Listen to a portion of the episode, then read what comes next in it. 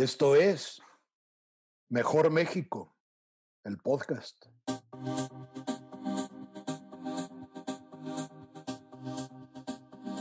Gracias de verdad por su compañía y por su promoción para que este podcast sea cada vez más escuchado por más personas.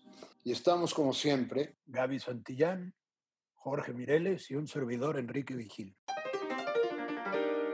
¿Sabías que en la década de los 70 Hong Kong se encontraba sumido dentro de los peores niveles de corrupción del continente asiático? Estos niveles llegaron al punto en el que los enfermeros recibían pagos extra para ofrecer tan solo un vaso de agua a los pacientes en hospitales. Los bomberos no hacían su trabajo si las personas no les daban dinero y los policías hacían caso omiso de este tipo de actos ilegales. Pero fueron los mismos ciudadanos que como mayoría buscaban un cambio y estaban hartos de la situación los que lograron cambiar las cosas. Debido a la presión social el gobierno de Hong Kong decidió crear la Comisión Independiente contra la Corrupción, diseñada con la finalidad de cubrir tres objetivos principales, investigar, prevenir y educar. Se crearon tres departamentos estratégicos, Departamento de Operaciones para la Investigación, Departamento de Prevención de la Corrupción y Departamento de Relaciones con la Comunidad, enfocado en educación. Este organismo, inspirado en el modelo de Singapur, ha permitido que actualmente Hong Kong se encuentre entre los primeros 20 países menos corruptos, según Transparencia Internacional.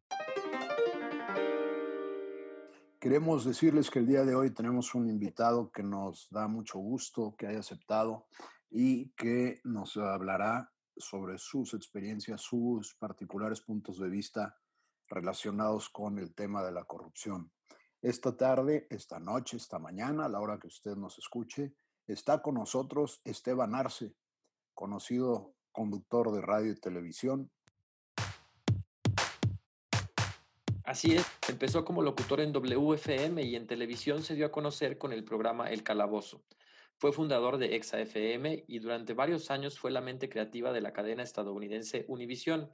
Es ahí donde conduce el programa Cotorreando. En 2007 comenzó el programa de televisión Matutino Express, el cual se transmite hasta la fecha en Foro TV. En el 2010 dio a conocer el proyecto 42 Minutos en Reporte 98.5, lo que marca su regreso en la radio después de cuatro años y en 2012 llega a Imagen Radio con su nuevo programa 52 Minutos. Bienvenido. Esteban, ¿tú qué crees que tendríamos que cambiar los ciudadanos para conseguir un país sin corrupción? Pues yo, antes de que entramos ahorita a esta plática, estamos hablando de hábitos. Yo creo que esto no es eh, una situación genética. No son más honrados los mexicanos que se van a vivir en Estados Unidos y que no se pasan un alto que el mexicano que vive aquí y si se lo pasa. Los hábitos muchas veces hacen que la, persona vaya adquiriendo ciertas este, estructuras y esas estructuras se van, se van, van siendo los, los, pues los cimientos ya de decisiones o de, de toma de decisiones mm, posteriores. Entonces yo lo que, lo que creo es que hemos sido educados de una manera muy laxa. No quiero decir que haya represión, no estoy a favor de la represión, pero sí de los, de los valores en casa, de los valores en la escuela, de los valores en, la calle. No podemos este, tolerar este, eh, y, que se nos haga simpático que un niño copie cuando va en el kinder o que haga una trampita o, eh, que, que, se le festeje. O, pero, pero que el niño tampoco vea que el papá, este, cuando le habla por teléfono, diga, diles que no estoy. Entonces, este, estamos valiéndonos de, de, pequeñas eh, pues píldoras de corrupción que al rato van a alimentar a un ser humano ya completo, formado y que ya, pues ya cuando ya está grande es como un árbol, ya no lo vas a poder mover. Yo creo que este, es, es un trabajo, es un trabajo este, duro, pero es un trabajo de, educación. Eh, para mí, este, y, no podemos culpar a nadie porque somos partícipes todos, pero esta estructura que están haciendo ustedes, este, este, este, este esfuerzo, yo creo que por este tipo de cosas empieza. ¿eh? Yo creo que si no, si no nacen estas iniciativas de cuando menos aceptar el problema que es la que existe, pues no lo vamos a, poder combatir. Y, y, en este sentido, ¿cómo ves tú el papel de los medios en México en esta construcción de, una, de, un, de un país íntegro? Eh, entendemos el papel que es informar, pero también crees que tenga necesidad de tener esta esta situación de educar un poco, de concientizar sobre cómo tener un país honesto?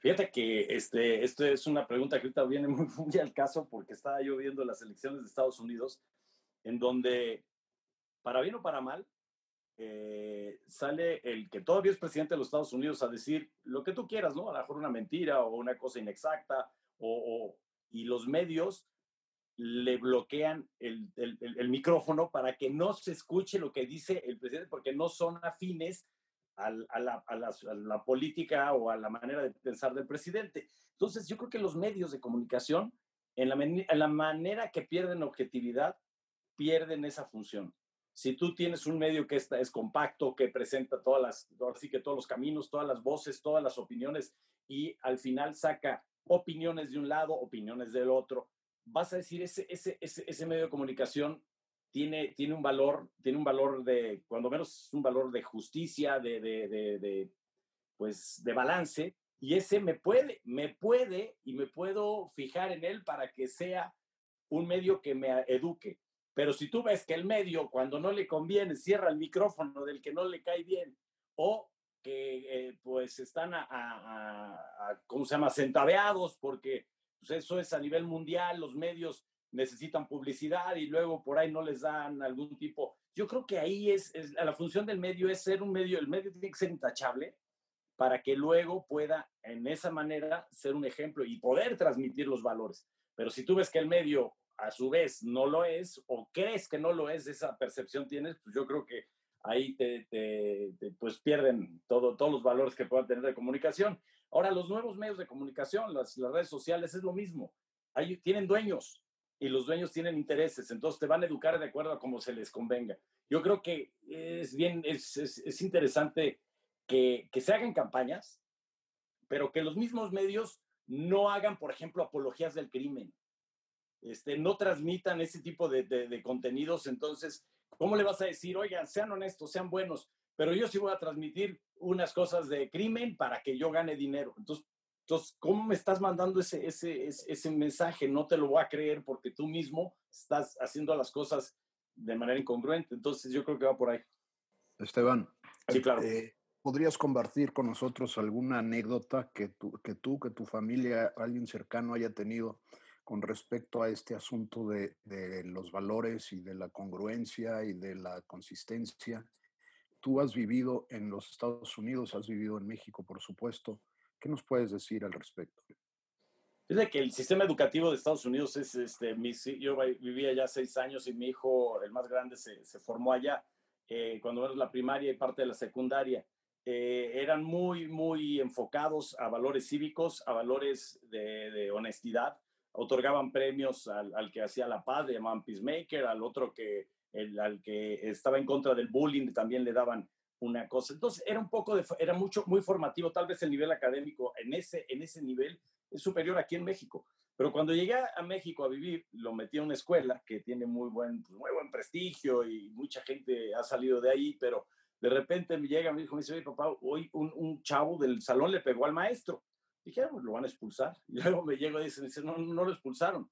Entonces hablé con el director de la escuela un día, bueno, no hablé por eso, pero le hablé, le dije, oiga, ¿qué pasó? Le pegaron a un maestro y no, no es que el papá y no sé qué. Entonces le dije, oiga, y entonces, ¿qué tipo de valor le está dando a los demás? Ese es el mejor ejemplo, era el que le faltó al respeto al maestro, se va de la escuela de una manera verdaderamente inmediata. Y bueno, acabaron corriendo al, al, chico ese porque al rato le pegó al papá, digo al papá, no, a un joven que también su papá era influyente.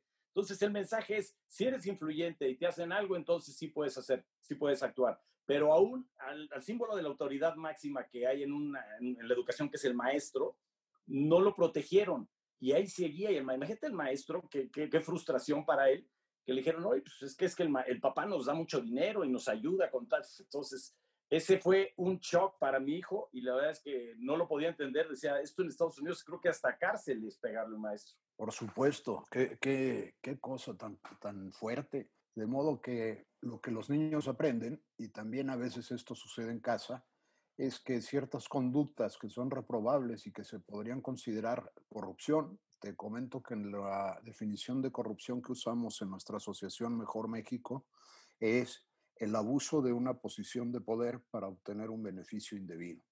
Claro. Entonces, y fíjate que eh no solamente este, la posición de poder, a veces la trampa la, la utilizan como medio, la utilizamos como medio. Latinoamérica es, es, es, un ejemplo vivo. Y te voy a poner un ejemplo verdaderamente, este, pues claro, pero es hasta, llega a ser cómico, trágico, musical. Este, cuando ves un partido de fútbol que juegan entre selecciones de Sudamérica o de Latinoamérica, para que nos, nos metemos, es a ver quién engaña al árbitro, quién se tira, quién pone la pelota más cerca de donde debía de estar, eh, eh, quién finge una falta. Eh, ves un partido europeo y la educación deportiva es otra. Digo, no te digo que aquí haya puro santo jugando allá, ni mucho menos, pero esa, esa formación incluso, ya hablamos de la educacional, viendo un, un ejemplo de maestros, pero tú ves el, el, el, clásico, un partido un partido donde un equipo, faltan cinco minutos y un equipo de tal país sudamericano va ganando, se la pasa tirándose, haciendo tiempo, eh, ensuciando el partido. O sea, no compite, no es honesto en su competencia. Y a veces creemos que somos muy listos. La mano de Maradona, no, qué listo fue. No, qué mal ejemplo fue. Hizo trampa. Los ingleses, me acuerdo que en su momento no podían entender por qué festejaban en Argentina eso y bueno, no es que sea mejor pueblo uno que otro, pero los valores eh, eh, que en un lugar le llamamos picardía, en, otro, en otros lados le llaman trampa y la trampa al final del cuento tiene que tener una consecuencia. Entonces, no valernos de eso ni en ningún aspecto, porque todo, y vuelvo a repetir, todo es educacional. Si un niño ve eso, dice, ah, yo quiero ser como Maral, la próxima vez yo meto la mano y a lo mejor salgo hasta los periódicos. Pero si, si lo castigáramos, si castigáramos al que hace trampa, si castigamos al que dice una mentira, si castigamos al, al que, al que eh, el, juega con el dinero de los demás y, lo desaparece, la verdad es que yo creo que eh, tendríamos poco a poco, esa es una labor de muchos años, pero hay un ejemplo muy brutal, creo que no sé si es Singapur, creo que era un país, si no tengo mal los datos, que era un país muy corrupto y un país que tenía mil problemas como nosotros, pero llegó un, un presidente y ahí sí, yo tampoco estoy de acuerdo, cortó por lo sano y, fue brutalmente este, despiadado con los corruptos y con los demás, los que estaban en la cárcel, no sé si los fusiló y, y bueno, acabó, no quedó títere con cabeza ahí, según sus parámetros. Eso tampoco estamos de acuerdo con la, con la represión.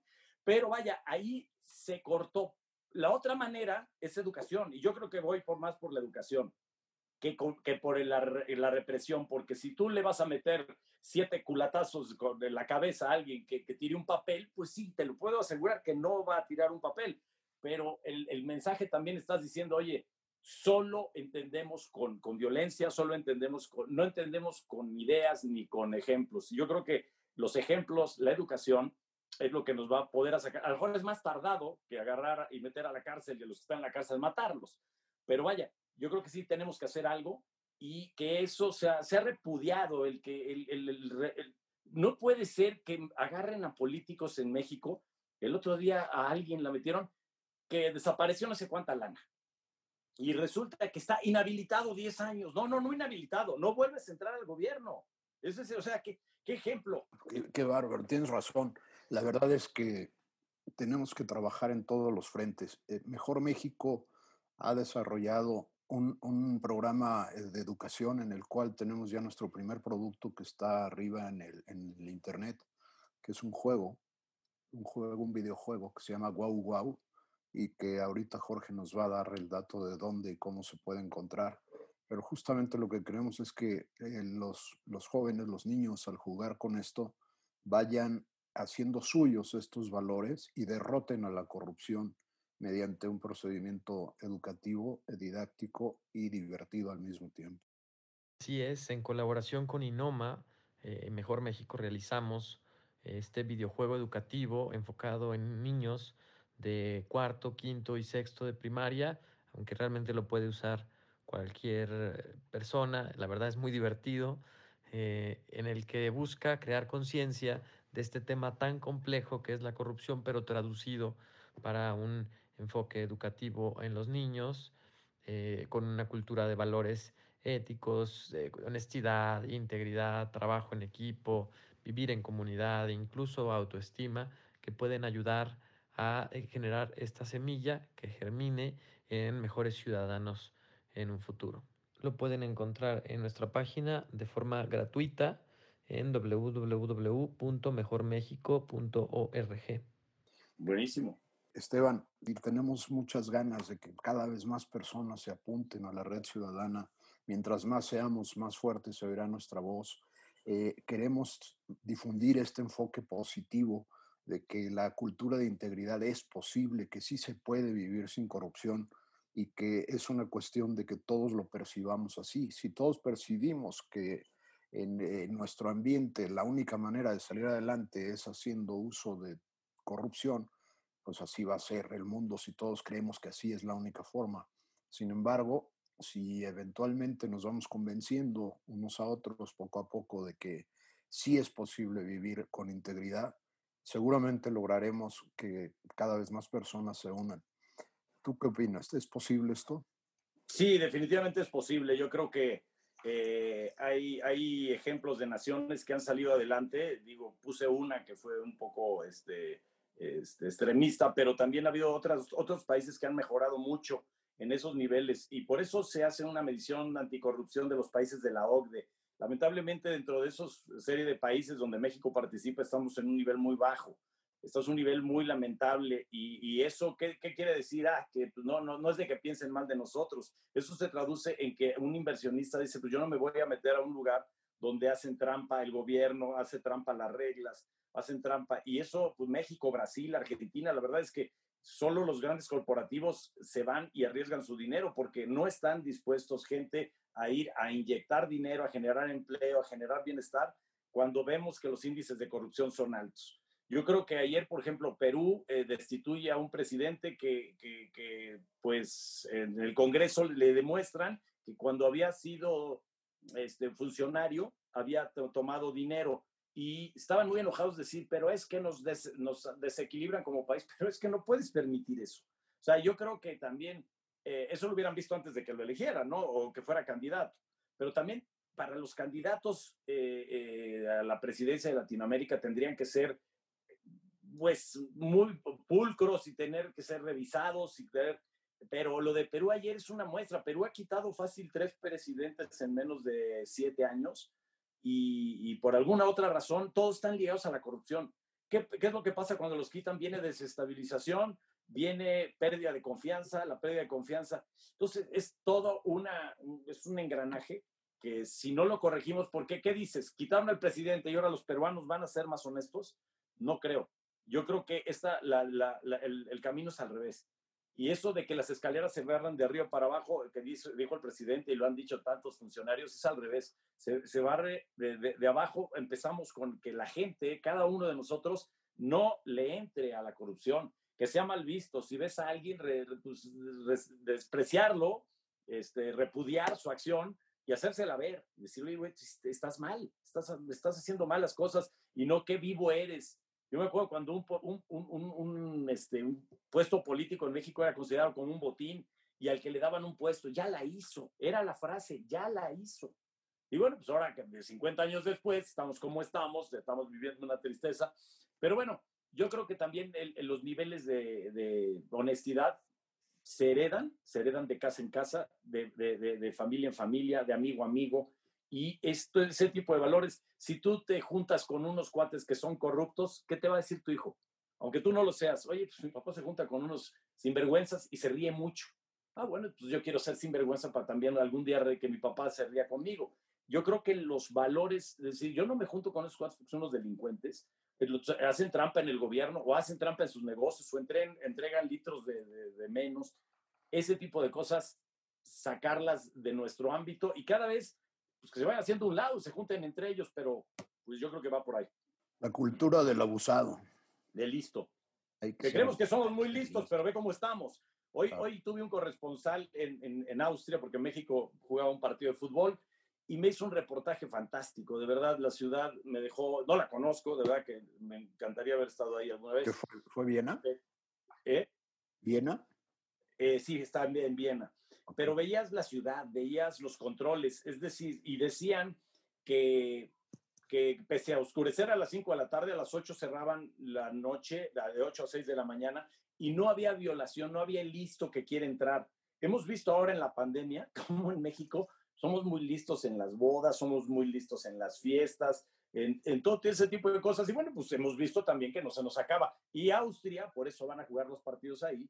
La gente puede andar sin cubrebocas en la calle, pero puede, es necesario andar en casa y con los tuyos y adentro de un lugar cerrado con cubrebocas. Y se ve que lo llevan bien porque pues todo mundo ahora, todas las elecciones del mundo lo utilizan como burbuja para ir y no contaminarse. Y pues, la verdad es que te da envidia a veces ese tipo de lugares porque dices, qué bonito es Qué bonito es Beverly Hills, me dijo un cuate un día. Dije, sí, güey, porque no hay cuates como tú, porque mi cuate era el clásico que construía y agarraba y arreglaba este, los usos de suelo para construir en, palmas o en las lomas o en, el Pedregal, en lugares que son bonitos, son residenciales, pero allá en, eh, llegan a Estados Unidos y dicen, hijo, qué bonito es Beverly Hills. Le sí, porque no hay un pelado como tú que construya una tienda en el Ángel de la Independencia. Si te dan el permiso, construyes en el Ángel de la Independencia arriba una tienda.